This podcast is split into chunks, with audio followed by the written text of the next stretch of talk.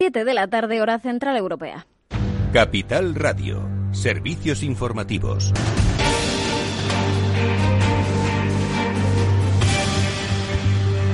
¿Qué tal? Muy buenas tardes. Empezamos echando un vistazo a las últimas cifras que nos llegan eh, de casos de coronavirus. Las comunidades autónomas han notificado hoy al Ministerio de Sanidad 19.096 nuevos casos de COVID-19. 8.943 eh, de ellos han sido diagnosticados en las últimas 24 eh, horas. En cuanto al número de fallecidos, asciende hoy a 349 muertes a causa de esta enfermedad. Mientras eh, también sabemos que España va a imponer la obligatoriedad de una prueba PCR negativa 72 horas antes de la llegada a todos los viajeros que lleguen de países eh, en riesgo por coronavirus. Lo ha anunciado este miércoles el Ministerio de Sanidad después de que su titular, Salvador Illa, se lo haya comunicado a los consejeros autonómicos en ese Consejo Interterritorial del Sistema Nacional de Salud.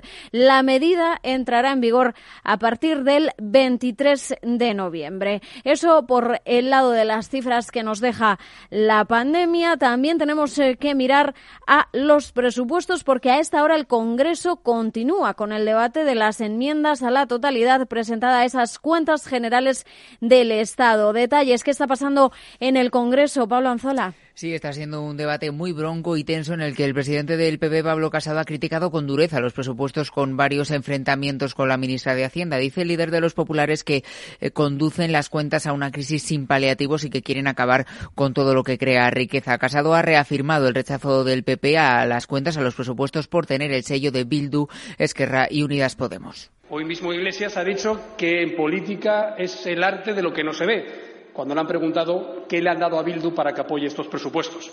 También decía que no solo iba a pactar, no iba a pactar con Esquerra Republicana y con Junts Ahora mismo también trae unas cuentas aquí acordadas con Esquerra Republicana de Cataluña. Y, por tanto, señora Montero, decir que estos son unos presupuestos país, cuando traen el sello de Bildu y de Esquerra Republicana y del partido más radical que forma parte de un gobierno de la Unión Europea como Podemos, Pablo Casado ha insistido esta tarde en que son unas cuentas que solo traerán déficit, deuda, despilfarro y desempleo y ha defendido la buena gestión del PP en la anterior crisis, algo a lo que ha respondido así de contundente la ministra de Hacienda, María Jesús Montero. Y señoría, el desacuerdo es sano en democracia, permite el contraste de idea, siempre necesario.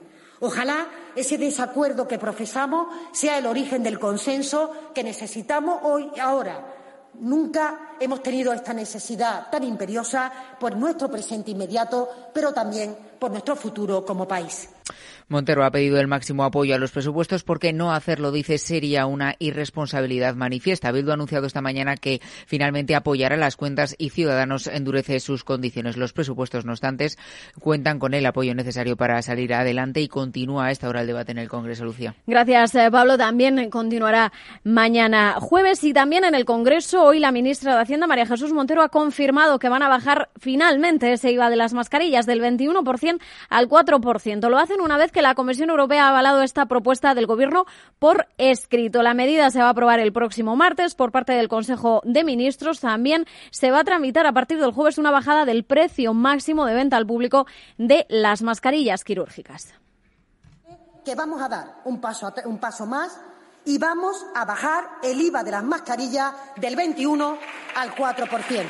Y tomamos esta decisión una vez que la Comisión Europea nos confirmó por escrito ayer por la tarde, tras la consulta efectuada días previos sobre esta cuestión, que no abrirá procedimiento de infracción a nuestro país por incumplir la directiva Pues escuchaban esos murmullos en eh, la Cámara porque en varias ocasiones el Gobierno ha rechazado esa bajada del IVA alegando que Bruselas no lo permitía, pero desde mayo la Comisión Europea ya anunció que no iba a expedientar a los países que rebajaran ese impuesto. Más asuntos, el Gobierno va a subvencionar con 4.000 euros cada contrato indefinido y a tiempo completo que realicen las eh, empresas, eh, según se desprende del borrador del Real Decreto por el que se regulan los programas comunes de activación para el empleo. Es todo por ahora. Les dejamos ya con After Work de la mano de Eduardo Castillo. A las 8 tiene también una cita con el balance con Federico Quevedo. Analizarán todo este escenario de presupuestos. Mientras también siguen informados en capitalradio.es. Capital Radio. Siente la economía. Únete al periódico líder en el sector económico. Suscríbete a El Economista y recíbelo todos los días en tu casa o en tu correo electrónico. Más información en el 902 88 93 93 o en club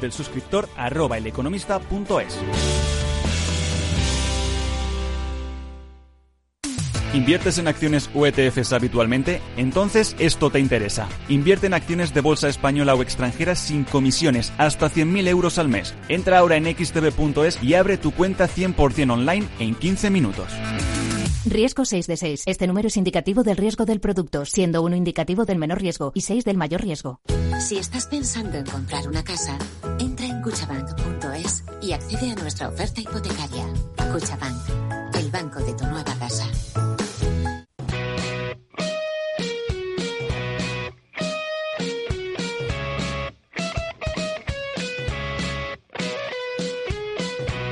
Después del trabajo, After Work, con Eduardo Castillo, Capital Radio.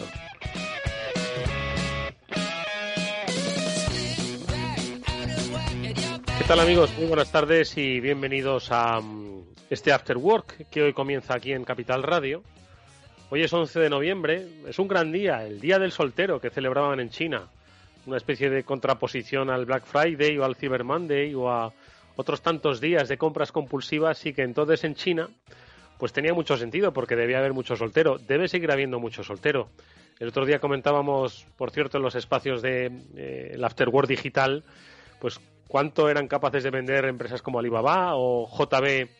Eh, eh, JB no, que estaría pensando otros marketplaces chinos que realmente sus cifras sorprenderían. 11 de noviembre, amigos, donde también han pasado muchas otras cosas que vamos a intentar compartir con vosotros y, por supuesto, otras más que no tienen nada que ver con la actualidad, sino con nuestro día a día, que al final la actualidad es efímera, nuestro día a día tiene que eh, eh, ser precedido y, seguido por otros días de felicidad. Lo digo porque vamos a hablar de aspectos importantes como es la educación. Vamos a hablar en este programa con la presidenta de AZ, la Alianza por la Educación, que es Remedios Orrantia, sobre pues una iniciativa que han tenido muchas fundaciones, muchas instituciones, pues para poner negro sobre el banco sobre las necesidades reales que tiene la educación, alumnos, profesores, instituciones, la institución educativa.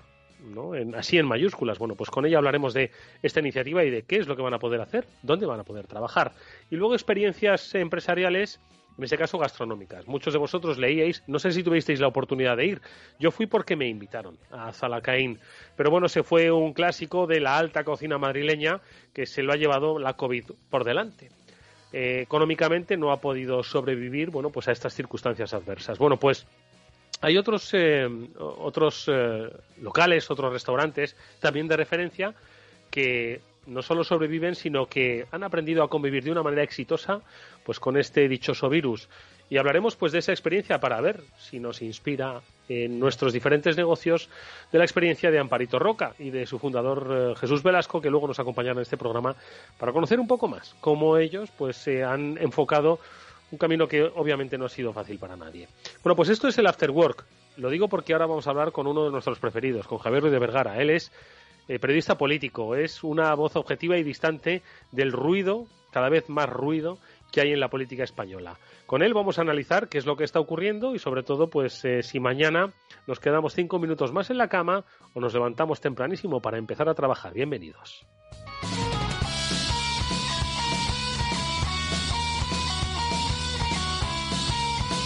Yo creo que yo me, no, no, creo que me voy a quedar 10 minutos más en la cama, más que 5. Yo no sé, Javi de Vergara, tú es que eres muy madrugador porque además tienes que hacer crónicas desde muy temprana a la mañana, pero dan ganas de quedarse en la cama, ¿verdad? Bajo el edredón, amigo.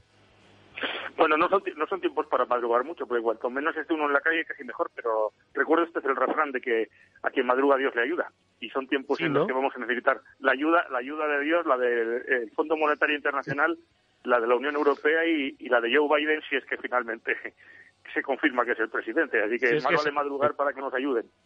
Madre mía, eh, bastante tenemos con entender la política española como para ponernos, Javi, ahora a entender la política americana, que además ha conmovido enormemente a los políticos españoles. Es decir, a través de las redes sociales estaban tan pendientes de lo que pasaba en Estados Unidos que de arreglar las cosas que tenemos aquí. Es fascinante, la verdad, el mundo de la política. ¿eh? Sí, hay, hay, cierto catetismo. Además, siempre pasa, si te fijas eh, en las elecciones americanas, cierto catetismo, si vale la expresión, en, en, los políticos españoles, más que en los ciudadanos, yo creo, que siguen evidentemente con, con, con, expectación y con interés unas elecciones que tienen además mucho de espectáculo, pero hay cierto catetismo en los, en los eh, dirigentes políticos porque tienden a comparar a los candidatos americanos con lo que ellos defienden y, y, claro, no tiene nada que ver un demócrata norteamericano con un socialista o un, o un dirigente de Podemos en España, ni siquiera un, un, dirigente republicano con, con, el centro derecha en España. Entonces se hacen esa especie de, de manifestaciones de, de fans, no más que de dirigentes políticos, llevándolas sí. con su cuando uno luego se lleva grandes decepciones porque cuando las políticas, si te fijas, sobre todo en una nación que tiene varias cosas que son intocables, eh, nunca varían mucho, sea el, el, inquilino de la Casa Blanca republicano o demócrata, y por eso luego no aprendemos de las decepciones que nos llevamos con los presidentes norteamericanos, que sobre todo defienden sus intereses, su bandera, su país y a sus ciudadanos. Bueno, pues a ver si algún día se bajan ya un poco los focos de la política estadounidense y se vuelven a centrar en nuestra política, que obviamente pues está marcada nuevamente por el coronavirus, pero bueno, hay muchos otros temas que cualquiera diría que son secundarios, ¿verdad? Como son unos presupuestos o el cambio de una ley de educación, que claro, como ahora no tenemos ojos nada más que la pandemia desde marzo, este país, eh, este país avanza con más o menos polémica, pero aquí, ojo, que como no podemos salir, pues poco podemos decir. Javi, ¿hay ruido?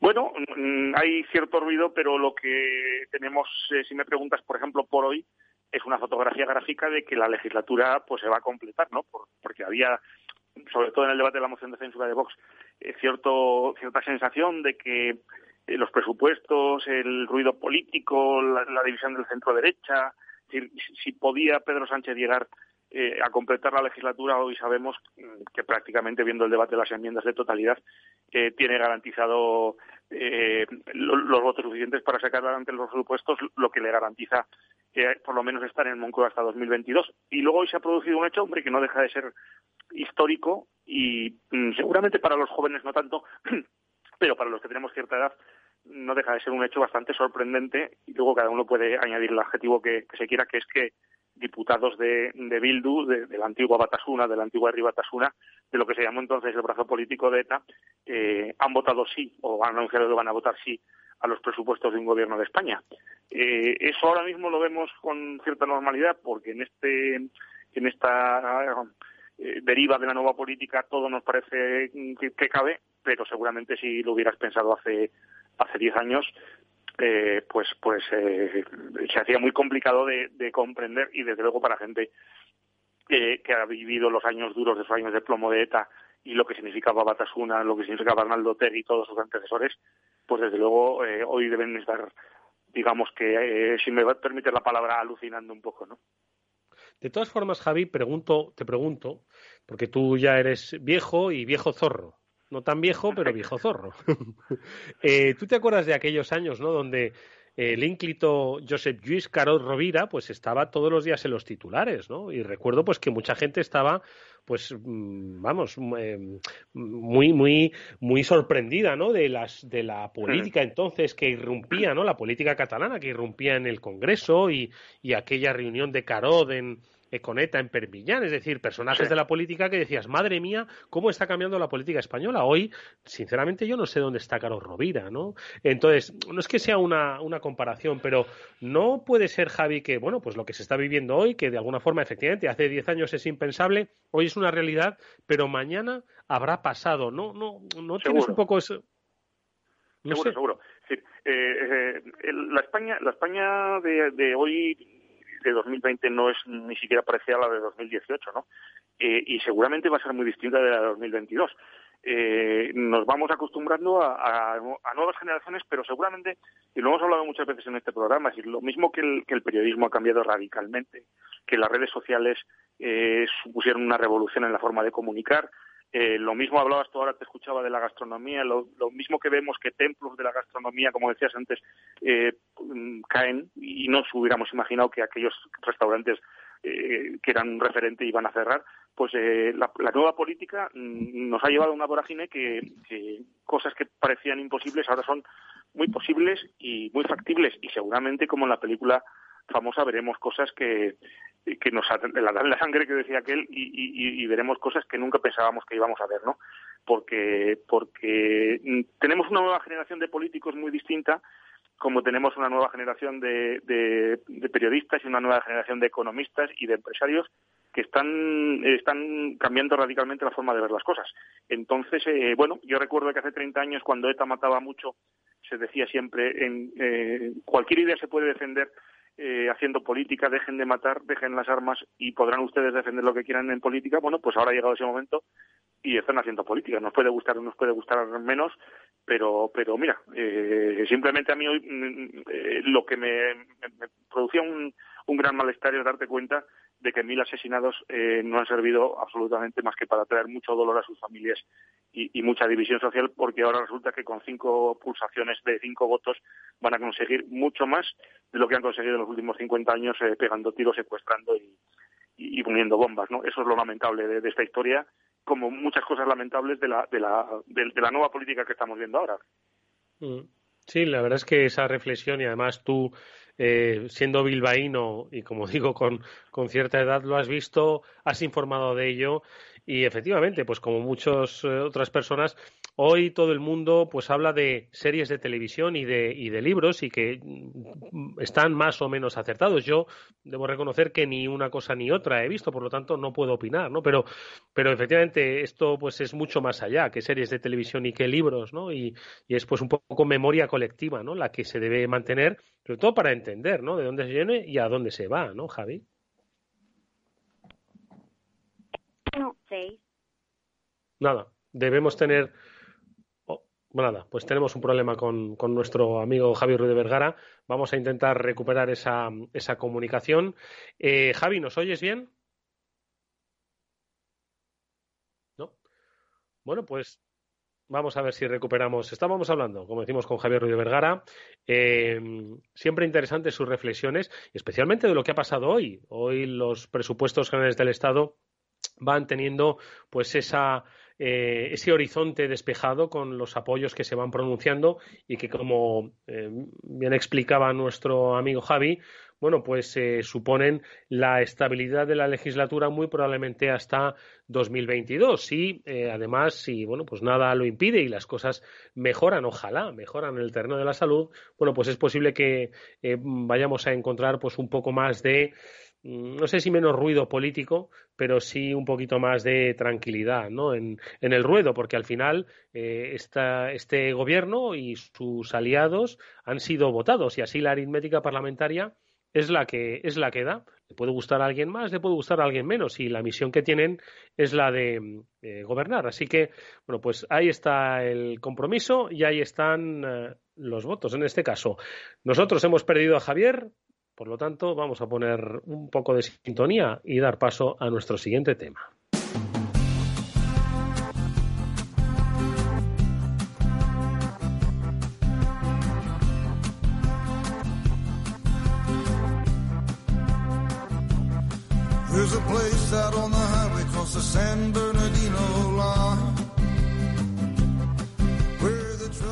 Bueno, pues uno de los aspectos precisamente que la política, iba a decir la nueva política, no, porque la política nunca ha sido nueva. ¿no?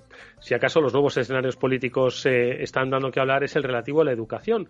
Y es que pese a todo, bueno, pues hay una sociedad civil, hay instituciones que velan porque esta educación pues sea de calidad, eh, sea adaptada a los tiempos y sobre todo pues atienda a las necesidades. Primero las necesidades de la sociedad y luego a las respuestas que necesita esa sociedad.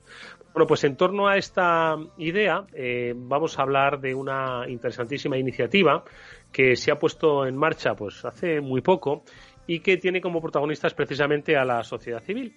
Eh, se llama AZ y es la alianza de grandes empresas y fundaciones para transformar la sociedad a través de la educación. Vamos a dejar que la sociedad no se transforme a través del coronavirus, sino que seamos nosotros los principales impulsores. Esta alianza por la educación, como decimos, puesta en marcha por numerosas fundaciones, numerosas empresas, pretende pues dar respuesta a las grandes dudas que, por cierto, por otro lado, pues esta crisis del coronavirus ha dejado sobre la marcha, ¿somos capaces de adaptarnos a las nuevas tecnologías? ¿Son las nuevas tecnologías el camino para dar respuesta a la educación del futuro? Pues con Remedios Orrantia, que es la presidenta de AZ, de esta Alianza por la Educación y a su vez presidenta de la Fundación Vodafone España, vamos a hablar. Remedios, ¿qué tal? Muy buenas tardes. Hola, muy buenas tardes y muchísimas gracias por la invitación de estar hoy aquí con vosotros. No, un placer que estés con nosotros y sobre todo, pues eh, daros la enhorabuena primero por la valentía. Siempre el debate educativo en España, siempre que se aproxima a la política, es un debate eh, crítico, ¿no? Eh, y sin embargo, bueno, pues pese a todo, vosotros habéis sacado una iniciativa que más allá de mm, leyes que cambian, leyes que vienen, leyes que van, es algo que entiendo que forma parte del compromiso a largo plazo de las sociedades, ¿no? Más allá de las leyes y es que la educación es las que es la que precisamente hace que una sociedad avance, ¿no? Y a través de esta alianza, eh, esta alianza por la educación, bueno, pues queréis atender a las grandes necesidades ahora mismo básicas, ¿no? Que yo creo que además, eh, como decía al principio, Remedios, el coronavirus ha puesto al descubierto, ¿no? Que no es que tuviésemos déficits, pero sí que debíamos trabajar en algunos aspectos, ¿no?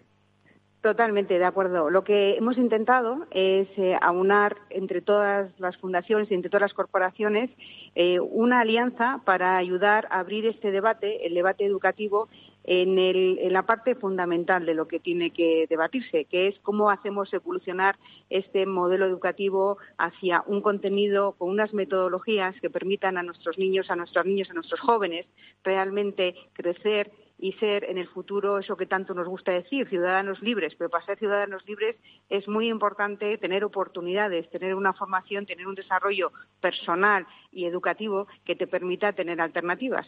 Y creemos que es el momento, como bien, como bien apuntabas, de abrir ese debate y hacer esta colaboración público-privada para llevar el debate a donde tiene que estar y que deje de ser la educación un tema pues que sea más conflictivo, más de, eh, problemas entre partidos políticos que eh, realmente lo que necesita la sociedad en este momento, eh, que es ahondar en cómo se digitaliza la educación, ver qué contenidos son los importantes, cómo las nuevas tecnologías las acercamos a, a nuestros jóvenes para que puedan optar a esa formación tan demandada en el futuro y para que puedan competir en un mercado global que si hasta ahora ha sido global todavía va a serlo más en, en el futuro. Y desde esta como bien dices, valentía o humildad, porque lo único que queremos es eh, eh, abrir este debate, ayudar a la sociedad a que este sea el momento de la educación, porque no hay mejor política económica en ningún país que un modelo educativo robusto. Eso es lo que va a dar competitividad al país y eso es lo que va a permitir a sus ciudadanos en el futuro ser capaces de desarrollarse y crecer.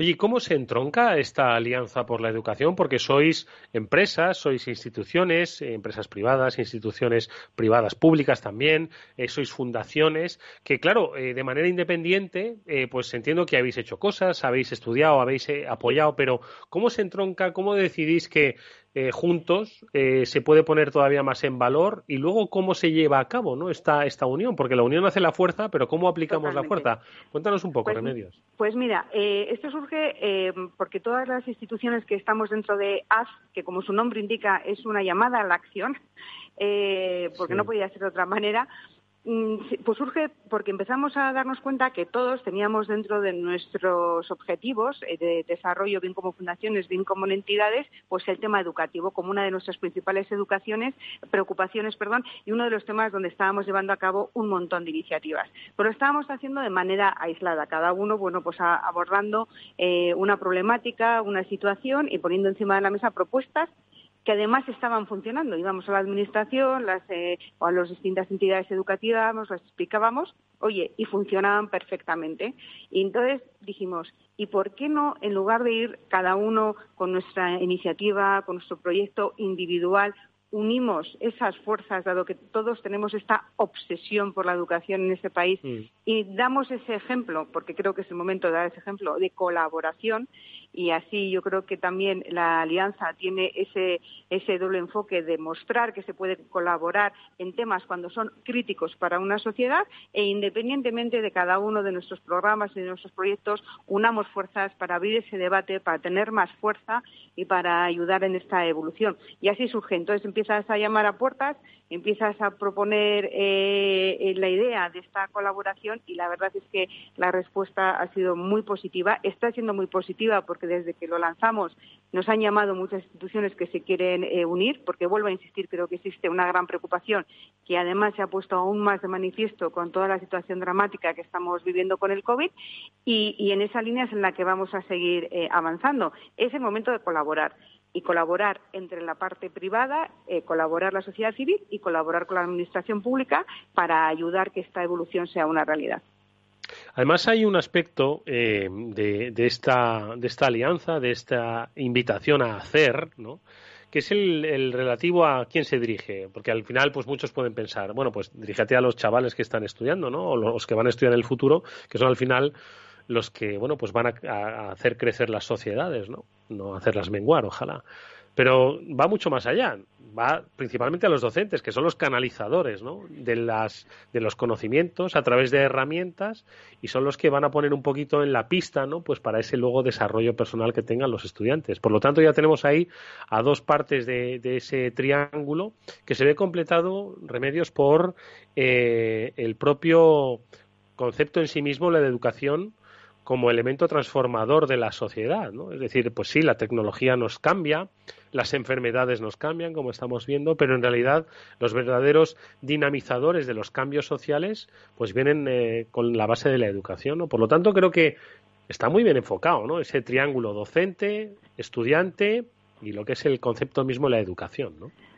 Así es, el docente juega un rol fundamental, siempre lo ha jugado eh, y entonces ahora hay que ayudarle también para que en esta evolución natural que está que está habiendo eh, con las nuevas tecnologías pues sea capaz también él de adaptarse. La sociedad ha evolucionado muy rápidamente y nosotros tenemos que ayudar a que esa evolución vaya al mismo ritmo dentro de, los docentes y dentro del modelo educativo. Por eso eh, Alianza por la Educación una de las iniciativas en las que se va a focalizar como muy bien apuntas es el rol del docente. Cómo ayudar a que este rol que es tan fundamental en, cualquier sociedad y en nuestras vidas, pues tenga las herramientas, tenga el conocimiento para hacer que, los alumnos pues jueguen ese rol de aprendizaje constante y de acercamiento a lo que en el futuro les puede permitir eh, tanto de conocimiento, porque es otro tema también que queremos abordar, el conocimiento es crítico, pero también las habilidades, donde, bueno, pues creo que en España nunca le hemos prestado excesivo em, enfoque para que conjuntamente seamos capaces de desarrollar al alumno en su conjunto. Y todo ello apoyado, por supuesto, con tecnología, porque se han puesto de manifiesto lo importante que es la tecnología, pero no es lo único. Además de la tecnología, hay que hacer análisis de metodologías y hay que hacer análisis de contenido. Con estas tres variables es con lo que realmente vamos a ser capaces de ayudar al docente, de ayudar al alumno, porque también tiene que jugar un rol mucho más activo del que juega ahora y empezar a abrir ese debate para ver qué propuestas, porque estudios ya tenemos muchos, estamos hartos de ver estudios y de estudiar análisis y yo creo que es el momento de hacer propuestas. ¿Qué propuestas se pueden poner encima de la mesa que sean escalables, que sean eh, transversales, que se puedan implantar a nivel de las distintas comunidades autónomas y que ello vaya generando, bueno, pues dentro de la comunidad educativa este debate y esta, esta evolución. No queremos eh, dentro de la alianza sustituir el rol que juega ningún tipo de administración ni ningún tipo de comunidad. Venimos con el único propósito de intentar ayudar, apoyar, reflexionar y con toda la experiencia que tenemos en, todas las iniciativas que ya hemos desarrollado con centros educativos, pues saber de qué manera podemos estructurar algo que mm. tenga sentido y que, de nuevo, vuelvo a insistir, ponga el debate de la educación en algo que sea eh, importante para la sociedad, que sea importante para los padres, porque todos estaremos de acuerdo que lo que más nos preocupa es entender que nuestros hijos están recibiendo la educación que en el futuro les permitirá crecer. Y así, a ver si conseguimos ya erradicar de una vez por todas este KPI tan horrible que tenemos de un 40% de paro juvenil. Madre mía, muchas cosas, efectivamente, mucho dato negativo en torno al concepto de empleabilidad, de, eh, paro y también un poco del propio nivel educativo, ¿no? Que muchas veces, por desgracia, eh, bueno, pues eh, no quedamos bien retratados. De todas formas, Remedios, estoy seguro de que mucha gente nos está escuchando y dice, oye, está muy bien la iniciativa, pero como siempre suele ocurrir, dice, pensando, pensando, al final no decidimos nada, ¿no? Ojo que esto no es así, aquí hay un programa, digo, de ejecución, aquí va a haber cosas tangibles que se pueden pueden, porque claro, esto pues dicho así negro sobre blanco y de, oye, está muy bien, pero ¿y esto cómo se lleva a cabo? ¿no? Entonces, si no me equivoco, ya tenéis una hoja de ruta para que esto se pueda ver, es decir, se puede tocar. Efectivamente, vamos a lanzar, eh, está lanzada ya, de hecho, bueno, estoy hablando como cuando fue el lanzamiento, pero ya están pasando los días, una, un Contehub, una página web donde van a estar las iniciativas que hemos ido desarrollando cada uno de nuestras, eh, de los miembros de la alianza individualmente, pero además se va a ir nutriendo con toda una serie de debates, con una serie de reflexiones, con una serie de propuestas que vamos a empezar a hacer desde ya que vamos a invitar a que participen en estas reflexiones, estos debates, a, los grandes actores de la comunidad educativa, a la administración pública. Hemos hablado con todos los grupos parlamentarios también, para algunos nos ha recibido, pero todos los que nos han querido recibir ahí hemos estado, para hacer que surjan propuestas y luego analizar de qué manera estas propuestas pueden ser incorporadas dentro de los programas y dentro de eh, la estructura curricular de nuestros, eh, de nuestros niños y de nuestras niñas y de nuestros jóvenes y al mismo tiempo también analizar sobre cómo ahora que viene una gran, un gran momento, vienen incluso se hablan de, de fondos europeos para todo lo que es la digitalización del aula de la escuela pública, que seamos inteligentes a la hora de invertir esos recursos. Tenemos una gran oportunidad. Sería poco inteligente el no ser capaces de estructurar ese dinero, ese presupuesto especial que va a venir para dar un gran impulso a nuestra educación de la manera adecuada. Y creo que la mejor manera para ayudar a pensar entre todos de cómo se puede utilizar es si somos capaces conjuntamente de elaborar propuestas que realmente den resultados positivos para la sociedad y para nuestros eh, y para el futuro eh, de, de nuestro de nuestros niños. yo creo que eh, dos aspectos eh, un poco en torno a las palabras de remedios, ¿no? Por uno, eh, que, claro, aquellos que ya no estudiamos o estamos quizás fuera o alejados del, del mundo educativo, incluso a pesar de que nuestros hijos estén inmersos en el mundo educativo, que empecemos a dejarlo de ver como una transición hacia la edad adulta y hacia pues el desarrollo profesional pues para contribuir a la riqueza o a tu propia sostenibilidad. Es decir, es un paso fundamental, básico, no solo para la construcción del futuro personal, sino para la construcción de las sociedades en las que convivimos. Entonces, que empecemos a realmente a darle el valor como mm, que nos impliquemos, insisto, no solo como agentes eh, externos vinculados porque nuestro hijo va a clase, no, no, sino que seamos conscientes de que está construyendo no solo su futuro, sino el futuro de la sociedad en la que vive. Luego, por otro lado, también entender medios que hay experiencia, porque si no me equivoco, todos aquellos que formáis parte de la, de la Alianza por la Educación, pues eh, habéis trabajado, como nos has contado al principio, en diferentes proyectos que sumados, unidos, pues han dado el resultado de que pues, casi tres millones de estudiantes pues se han visto beneficiados por las diferentes iniciativas y programas que habéis llevado a cabo de manera individual, ¿no? Pero sumados los componentes de la, de la, de la alianza.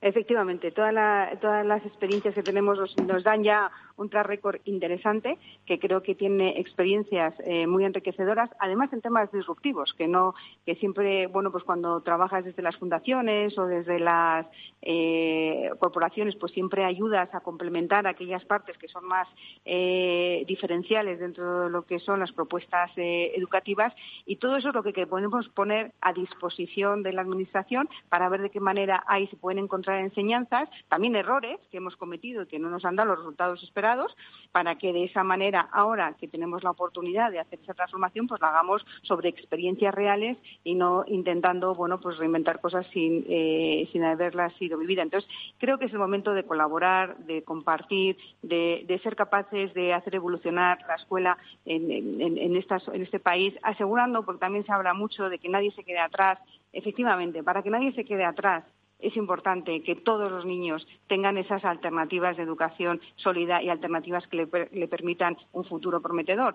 porque si no es así, los que están en determinado nivel socioeconómico pues van a tener determinadas alternativas porque se mueven en ese entorno. Pero creo sinceramente que las sociedades que se precien y que busquen realmente una igualdad de oportunidades tienen que invertir en educación. Los países que mejor han funcionado y que están funcionando son además los que tienen esta colaboración pública-privada. No la desestimemos y entre todos construyamos y construyamos de una manera transversal, sin que sean debates que sean arrojadizos entre unos y otros, desde la voluntad de, realmente hacer avanzar uno de los pilares básicos de la competitividad de cualquier país y del desarrollo de cualquier sociedad. Mm.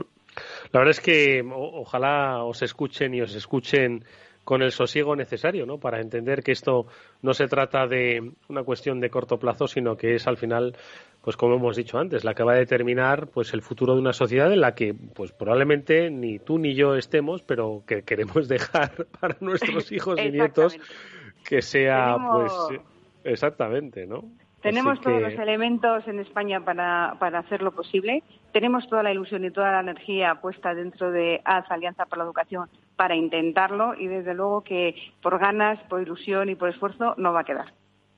Pues ahí está, es eh, una interesantísima iniciativa, la Alianza por la Educación, AZ, yo creo que cada uno de nosotros, eh, no necesariamente tenemos que formar parte de esas empresas, sino que al final lo hemos dicho antes, nuestros hijos, nuestras hijas, nosotros formamos parte de esos sistemas educativos, pensemos en qué es lo que queremos y contribuyamos un poco entendiendo cuáles son las necesidades que profesores, estudiantes, el propio sistema, la propia sociedad va a necesitar de, de, las personas. Bueno, pues os deseamos toda la suerte del mundo, os deseamos que haya un buen desarrollo, un buen entendimiento, poco ruido en este tema y muchos éxitos. Remedios Orrantia es la presidenta de AD. Muchas gracias, mucha suerte. Hasta Gracias a vosotros. Un abrazo. Hasta luego. Adiós.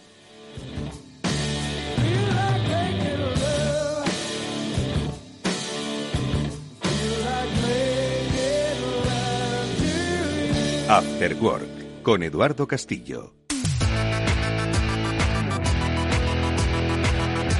Bueno, pues si te sientes atraído por invertir, pero no sabes con quién hacerlo ni cómo hacerlo, está XTB porque pone a tu disposición la mejor oferta, comprar y vender acciones y ETFs de todo el mundo sin comisiones, hasta 100.000 euros mensuales. El proceso es muy sencillo. Entras en xtb.es, abres una cuenta completamente online y en menos de 15 minutos vas a estar listo para empezar a operar comprando acciones y ETFs con cero comisiones. Comprueba lo que te contamos en xtb.es.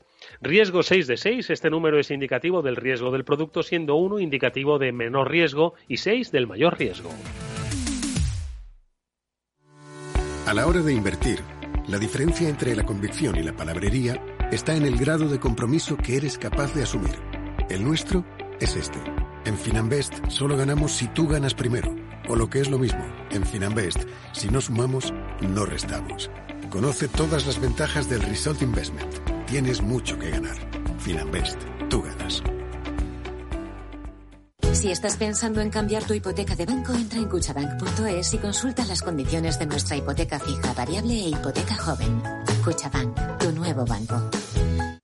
Cada vez son más numerosas las empresas que reconocen haber sufrido un incidente de ciberseguridad. Cualquier superficie de trabajo puede ser objeto de un ataque, desde un dispositivo móvil hasta el almacenamiento en la nube. En McAfee protegemos los datos de su negocio de manera unificada, de extremo a extremo, desde cualquier lugar, dispositivo o aplicación. Con un solo clic puede convertir su entorno de trabajo en un entorno seguro. En McAfee protegemos lo más importante para su empresa, desde el dispositivo hasta la nube.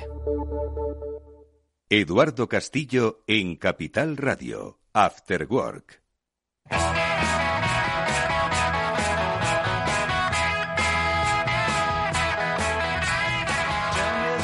Bueno, pues lo que queremos es que nuestro siguiente invitado nos inspire eh, y nos motive, porque es cierto que quizás muchos eh, de los que nos escuchan, si piensan en alta gastronomía y eh, la pandemia que estamos viviendo, pues igual le viene a la mente pues pues lo, duro que están viviendo precisamente algunos de los, de los restaurantes de referencia de nuestro país, pues esta situación tan compleja, ¿no? Por eso queremos buscar inspiración para alguien que ha sabido entender mm, el momento que estamos viviendo y lo ha sabido poner a favor, pues, de su gastronomía y sobre todo de lo que representa su negocio de Amparito Roca, porque Amparito Roca no solo son platos, sino son personas, son emociones. Su fundador, Jesús Velasco, nos acompaña en este After Work. Jesús, ¿qué tal? Muy buenas tardes. Hola, muy buenas tardes. Jesús, queremos que nos inspires un poco para que eh, los que nos están escuchando que se dediquen al mundo de la gastronomía, que se dediquen al mundo de la empresa que no tenga nada que ver. Al final, todos ellos tienen inquietudes, todos ellos tienen que abrir por la mañana, todos ellos eh, ven un incierto futuro, pero a día de hoy, y es el caso de, de Amparito Roca, pues, eh, oye, pueden decir que lo están llevando muy bien y que tienen mucho optimismo de cara al futuro. Bueno, la, la, verdad es que a, a, uno que ya va siendo va siendo mayor, pues le han, le han tocado vivir varias, varias crisis, ¿no? Y bueno, esta es la más gorda de todo, porque esta, esta es muy gorda. Mm, para empezar, eh, quiero decir, eh, hay un pan a repartir. El pan a repartir entre todos los, los, los, establecimientos de hostelería son los clientes. y entonces clientes hay menos. Pero una, por ejemplo, si nos atenemos a una población como, como Madrid, ¿no? Pues en Madrid eh, nos falta ahora mismo el, seguramente el 80% de la población flotante por lo menos. Y la población de flotante en Madrid es una parte muy importante del consumo en los negocios de hostelería. Importante, importantísima. Muy importante. Y claro, ahí ya tenemos una, una caída grande, ¿no? En, en cuanto a, a, ingresos por falta de clientes, es decir, hay, un, hay, hay, una, hay una masa de clientes que no existe. Y, y, claro, eso repartido, lógicamente, vendemos, pues entre todos, vendemos, vendemos menos. Eh, no sé, cada uno, los hosteleros, que somos gente abnegada y de echar muchas horas y de, pues cada uno lo, vamos entendiendo como podemos pero hay gente que no tiene solución. ¿eh? Es complicado, es complicado porque, claro, imagínese usted un, un, un, sitio que daba menús del día y alrededor de su restaurante que daba sus menús del día y sus desayunos y tal, tenía tres edificios de oficinas. En cada oficina igual había, en cada edificio igual había 600 o 700 personas trabajando. De esos no hay nadie trabajando entre mm. trabajos telemáticos y estos de, trabajos desde casa y todas estas cosas, pues el trabajo presencial es menos y empresas de esas que, que, pues que, el trabajo presencial pues ha caído un montón. Pues, pues imagínense en qué se queda el restaurante ese. Quiero decir que y luego pues no sé pues eh, luego hay otro tipo no sé el caso mío no que tengo un perfil de cliente, bueno, de comidas de negocios, empresarios, eh, y luego el fin de semana de comidas familiares y tal, pues ahí nos vamos, nos vamos sujetando, pero... No, pero es lo que te iba a decir, Jesús, porque has descrito una situación que es, es la que es para, para la mayoría de los sectores, ¿no? Que es una caída de ingresos y además una caída del ánimo también, ¿no? Porque, oye, quizás el ingreso no ha caído, pero el ánimo pues eh, también ha impactado, todo hay que decirlo, ¿no? y sin embargo, eh, pero bueno, eh, en un nicho, comida de negocios, comida familiar, en un nicho que, ojo, vosotros habéis, bueno, pues sabido campear y entiendo, Jesús, que esto no es una cuestión de, suerte, esto es una cuestión, como tú lo has dicho, de trabajo abnegado y de claves que entiendo que hacen, pues que, y eso lo sé de buena tinta, Amparito Roca, pues pueda llenar sus mesas cada día. Sí, hombre, nosotros, quiero decir, el, el, el, yo siempre he tenido una, una máxima. Todos los días hay que hacer mínimo, mínimo un cliente nuevo. Todos los días hay que hacer mínimo un cliente nuevo. Y si pueden ser dos, mejor. Esa es, esa es una, porque eh, yo tenía un, cuando yo trabajaba de meritorio en Madrid, tenía un jefe que me decía, este consejo me lo daba porque él decía que entre los que se mueren, los que se arruinan y los que se te enfadan contigo, pierdes todos los días uno, seguro. Madre mía. Entonces hay que ganar uno mínimo para empatar y si ganas dos vas teniendo más clientela. Bueno, eh, un poco si quieres está esta filosofía, ¿no? Es la que a nosotros nos ha ayudado. Es decir, yo intento todos los días para empezar, estoy todos los días en el negocio, todos los días, desde que inauguré Amparito Volca en Madrid, mm no es, yo creo que he fallado 10 días como mucho en, en, en, casi 5 años que llevamos. Y, y luego intentar, intentar tener clientes, pero en todas las empresas. Es decir, no, esto no sirve solo para la hostería en general. Tener clientes de verdad. Y cuando tienes clientes de verdad, cuando viene una crisis, tus clientes sufren, te vas a quedar en menos, pero los que quedan te sujetan. Yo creo que eso es, pero no solo para mí, ¿eh? para Telefónica, para... esto vale para todo el mundo. Quiero mm. decir, yo el consejo mío es trabajar las empresas para tener clientes de verdad. Mm. ¿Eh? Clientes que se sienten en tu empresa, sienten tu empresa como si fuera suya. Mm. Porque pero no solo en un restaurante, ¿no? Que digamos que vamos al momento lúdico y tal. No, no. Es decir, en la, interrelación entre empresas creo que mm, es importante que tú cuando tienes una empresa de cliente o das, servicios a una empresa o esa empresa te da servicios a ti, que la interrelación sea como cuando eres un gran cliente de un restaurante y tienes confianza en ese sitio y te sientes como en tu casa, yo creo que ese es un buen consejo, es decir, que las empresas luchen por tener clientes de verdad.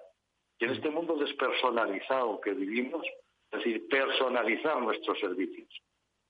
Mm. Eh, eh, yo por eso muchas veces cuando eh, yo sigo yo, sigo prefiriendo hablar con un señor en el banco. Yo cuando tengo que hablar por correo y a través de un ordenador y tal, bueno, las transferencias están muy bien. Pero hay veces que, que, para hacer clientes hay que mirarles a la cara y hablar. Mm. Parece que se nos olvida un poco, ¿verdad? Aquello del el contacto humano. Con esto del correo electrónico agilizó la comunicación, pero nos distanció un poco en ese calor. ¿eh? sí, pero, pero al, final, eh, tu cliente, al que le facturas, con una empresa grande, un montón de dinero, ¿no? Ni te conoce, ni sabe quién es, ni le interesas nada, ni en un momento dado de crisis es capaz de sujetarte un contrato. Lo rompe y punto. Mientras que hay veces que cuando esa relación es de otra manera, pues eh, las empresas aguantan mejor. Yo creo que, quiero decir, yo, yo me estoy centrando en una cosa, que es en la en la personalización de las empresas. O cómo la despersonalización de las empresas influye en tiempos de crisis. Mm. Es decir, como no te conoce nadie, como les importas un pito a todo el mundo, como está despersonalizado, pues a la mínima te quitan el contrato, te dejan de pagar o te hacen lo que sea. Mm. Aunque puedan pagar, no te pagan. Mm. ¿Qué más da? Ni no te conocen, ni saben de tus problemas, ni se han tomado con una cerveza contigo, ni se han ido un día a comer. Si lo has hecho todo por correo electrónico. Oye Jesús, y... Yo, decir, yo no puedo hablar de grandes cifras, grandes números, ni cómo funcionan las cosas. Yo, el pálpito que yo tengo es que tanto las grandes empresas como las pequeñas, eh, el, trato humano, esto tendría que mejorar. Oye Jesús, y, y, en este tiempo que es eh, descrito pues un poco de incierto, con nuestras limitaciones, obviamente, con, eh, bueno, pues no sabemos qué es lo que pasará mañana y con una necesidad, ¿no? De que retomemos, pues, ese calor con el cliente. Yo creo que lo has definido muy bien. Ahora mismo, pues, todas las empresas quieren pensar, y oye, ¿cómo me acerco yo a mis clientes, ¿no? En esta nueva era, ¿no? Eh, en este tiempo así un tanto extraño, ¿no? Que, sin duda nos ha tocado vivir, pese a que has vivido muchos. Eh, un poco cómo diseñas, cómo defines qué es lo que les puede gustar a tus clientes en este momento. Lo digo porque hoy eh, la angula es protagonista en tu, en tu restaurante y para ello has tenido que, bueno, decir, oye, vamos a por ello, vamos a por ello, podemos ir por aquí. No, hombre, yo, quiero decir, eh, yo, el año pasado hice un, un, menú de un menú de angulas que por supuesto pues está muy por encima del precio medio que vendemos en el restaurante. Un menú de angulas pues es más caro, ¿no? Pero este año en crisis, en pandemia y tal, casi es una irreverencia ofrecer esto. Y, eso es lo primero que pensé. Y lo segundo que dije, hombre, puede, también puede haber alguien que piense, y no, y no pocos, que digan, oye, lo que tenga que, lo que, tenga que venir, que no nos pillen ayunas. Entonces, vamos a, vamos a, a, disfrutar. Y por otro lado, bueno, ¿por qué no ponemos esto que puede parecer un disparate en tiempo de crisis, ¿no? Este menú que simplemente con que alguien lo lea y dice, bueno, todavía todavía queda alegría, aunque aunque vendamos pocos, ¿no? Pero decir, todavía hay alguien que empieza en grande, ¿no? Yo pienso que, es un poco eso. Nosotros un menú eh, de esto, bueno, pues nos llama gente ¿eh? y estamos vendiendo bastantes bastantes menús. Este, los, los, hacemos para, para grupos en un pequeño choco que tenemos al lado del restaurante, totalmente privado, y hacemos nada, pues para grupos de lo que lo que ahora permiten, de, seis sí, Sí, claro, claro. Como, El, saloncito es grande, es grande, pues sí, que se juntan doce, pues hacemos por mesas de seis y ya está. Pero solo para, para grupos individuales, pues de cuatro, de seis, de tal. Y nunca hay más de ocho personas, doce, máximo doce. y, como mucho dos mesas eh, para este menú que hacemos de las angulas. Que, bueno, pues hay gente que dice el capricho. Bueno, para, empezar, mi padre. Oye, yo no he comido nunca esto, pero pero no sé, según están las cosas, a ver si no lo voy a catar. Dices, ya no me voy a apuntar yo al menú. Ya le he dicho a tu madre que vaya al banco y saque. Eso es fantástico. que ha sido un poco la historia esta del menú de las angulas, que es un menú fantástico, ha sido un poco decir, pero hombre, ¿por qué nos vamos a asustar, no? Venga, por lo menos, aunque aunque nos vamos a dar solo el gusto de leerlo, aunque no nos lo comamos. Sí, sí, no, un poco de optimismo. Es decir, no, es que cuando viene la crisis eh, se venden las cosas caras o las baratas, o no, no, vamos a seguir como siempre, con el mismo optimismo y si vendemos más de esto, vendemos y si no lo vendemos, no lo vendemos. Pero la, manera segura de que no lo vendemos es si no lo tenemos. y pues sobre todo, pues, pues eso, lanzar optimismo.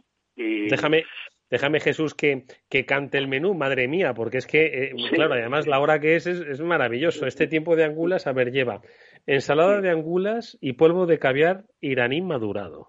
Eso es así, ¿verdad? Así es. Vale, luego unas angulas a la bilbaína. Hoy habría el programa un bilbaíno que si me está escuchando, madre mía, se pone las botas. Luego seguimos con una menestra de puerros y espárragos emulsionados en escabeche de mejillón y piñones garrapiñados. Y para finalizar, una sorprendente receta, que es un huevo frito con angulas bilbaína y parmentier de carabinero. Madre sí, eso, es, extraordinario. Madre la, la, la, parmentier es un medio puré suave, suave que se hace con el jugo de la cabeza del carabinero. Y después los carabineros fritos, limpios, fritos al ajillo, con 50 gramos de angulas y caviar. Eso es, y su huevo frito, claro. Eso es espectacular, es riquísimo, eso es una cosa maravillosa. Y luego, bueno, pues... el plato que usted bien ha leído de, las angulas a la bilbaína, las angulas en ensalada, y, y, para meter algo de, que no sea angulas, pues hemos hecho ahí unos, unos puerros emulsionados en escabeche de mejillón. Es una, maravilla, ya hemos vendido bastantes y la verdad, no una barbaridad tampoco, no vamos ahora aquí a presumir, pero eh, hemos vendido bastantes. Y oye, aquí, y muy bien, la gente pues fenomenal y tal. Y bueno, lo, que hablábamos, de optimismo, ¿no? Y yo dije, casi parece, como y repito, ¿no? Casi parece una reverencia en tiempos de pandemia y crisis vender menús caros. Yo no he vendido nunca un menú de ese dinero, que vale 200 euros, ¿eh? Mm. Jamás yo he vendido el menú. Es decir, para que usted haga una idea, en mi casa el, precio medio está en los 70, entre 70 y 80 euros, con mm. bebidas, con todo. La gente Aquí se suele gastar eso, 70, 80 euros en una comida. estamos hablando de un menú que vale 200, ¿no? Pero bueno, hay que echarle optimismo, hombre, y decir, venga, no pasa y alguien antes de hacer testamento igual se gasta el dinero. Exactamente, y cambia el testamento, por supuesto. Oye Jesús, pero llegará... Eh, tengo yo un, amigo que pasó dos noches muy malas con esto del COVID en el hospital, luego afortunadamente se ha recuperado y me contó que una de las noches se levantó y allí con la enfermera y tal le dieron un bolígrafo y, hizo un testamento. Hizo, sí, sí, hizo testamento y, y, bueno, se recuperó y tal. Cuando me lo contó dije, que lo habrá roto, ¿no? Para que no lo lea tu mujer o, nadie, no sea que no haya quedado la, familia bien. Y sí, sí, lo, lo roto. Por si acaso. Oye, de todas formas, Jesús, eh, esto es eh, pues un, una, un, pues un movimiento interesante que define mucho, ¿no? Un poco tu forma de, de, entender la gastronomía y a las personas, ¿no? Pero llegará un punto, ojalá, en que todo esto se acabe, ¿no? ¿Tú crees que esto, eh, cuando algún día pues no tengamos que limitar las comidas de seis en seis, cuando quizás no tengamos tanta incertidumbre por el empleo y el volumen de ingresos, bueno, pues no mengue, sino que podamos gastar el dinero sin que nos duela mucho. Eh, ¿Tú crees que esto nos va a cambiar? ¿Que vamos a volver a lo de antes? Muchos dicen que a lo de antes ya no vamos a ser, que vamos a ser otra cosa, ¿no? En el mundo de la gastronomía, ¿tú qué crees? ¿Que, seremos otra cosa también o qué? No, no, no, no, no. La gastronomía, de, hecho, mm, ni siquiera está cambiando durante la, pandemia. Es decir, este, mm, eh, los restaurantes siguen dando el mismo servicio, vendiendo las mismas cosas. Lo único que hay, mm, los restaurantes, los bares, lo único que hay es eso, hay menos clientes y, hay, gente que le va a costar le va a costar la desaparición. Pues va a costar, que nadie está libre de nada, ¿no? Mm. Y hay otros que tirarán para adelante o tiraremos para adelante. Pero cambiar, no, no va a cambiar nada. Lo que sí está cambiando un poco, es decir, que eh, en la mentalidad de, restaurantes que no vendíamos eh, comida para llevar, que estábamos nada más centrados en lo nuestro, cuando la pandemia hemos empezado a vender. Eso ha sido, yo creo, el aporte más importante. Porque casi ningún restaurante de cierto nivel hacía comida por delivery, ¿no?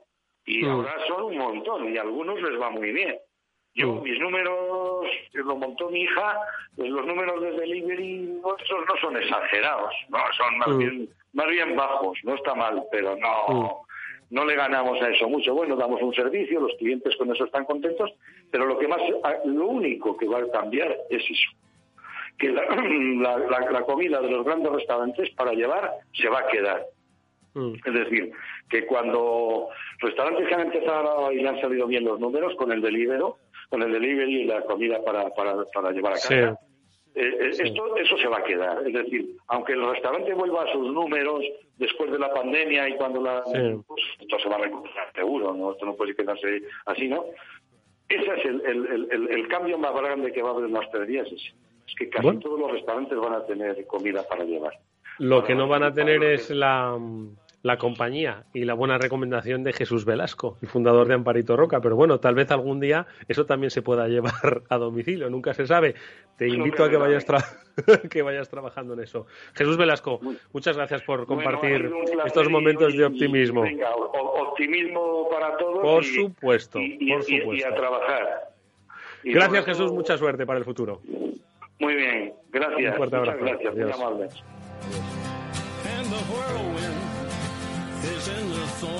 Bueno, pues vamos a adoptar la filosofía de Jesús Velasco, el fundador de Amparito Roca, y es que mañana puede que se acabe todo, por supuesto con cierta cabeza, pero ojo, que al final el pesimismo es el que también acaba un poco condenando a la economía. Así que hagámoslo con razonabilidad, pero por supuesto mirando al futuro. Interesantes las experiencias hoy compartidas por nuestros invitados en este After Work que ya amigos va a dar paso a este balance de eh, Federico Quevedo y que volverá, por supuesto, mañana, como siempre, a las 19 horas en la sintonía de Capital Radio. Néstor Betancor es el que, junto a Johnny Cash, nos despide este interesantísimo programa que hoy hemos tenido.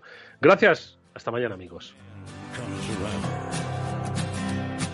Whoever is unjust, let him be unjust still. Whoever is righteous, let him be righteous still. Whoever is filthy, let him be filthy still. Listen to the words long written down when the man The trumpets, hear the pipers. One hundred million angels singing. Multitudes are marching to the big kettle drum. Voices calling, voices crying. Some are born and some are dying. It's Alpha and Omega's kingdom come. And the whirlwind is in the thorn tree. The virgins are all trimming their wicks. The whirlwind is in the thorn tree. It's hard for thee to kick against the pricks. In measured a hundredweight and penny pound.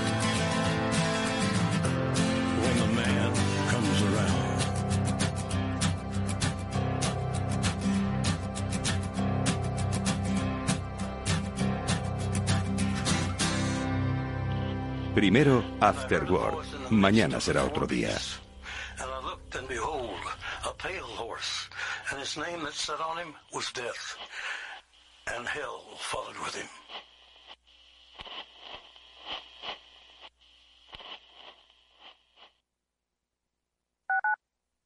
Tu radio en Madrid 105.7, Capital Radio. Memorízalo en tu coche. En Metro de Madrid llevamos más de 100 años observando cada mirada y ahora que solo te vemos los ojos, queremos ver que te sientes seguro. Por eso, desinfectamos diariamente nuestros trenes e instalaciones. Contamos con un sistema automático de control de acceso y aplicamos la apertura automática de puertas. En Metro, miramos por ti. Metro de Madrid, Comunidad de Madrid. Esto te estás perdiendo si no escuchas a Luis Vicente Muñoz en Capital, La Bolsa y la Vida. Si esta fuera mi, la inauguration speech de John Fitzgerald Kennedy, pues diría que no se pregunten ustedes qué puede hacer la seguridad social por ustedes, sino qué pueden hacer ustedes por la seguridad social. Pues después de 130 años, la seguridad social, que ha servido admirablemente bien a la sociedad y a la civilización, está exhausta. No te confundas. Capital, la bolsa y la vida. El original.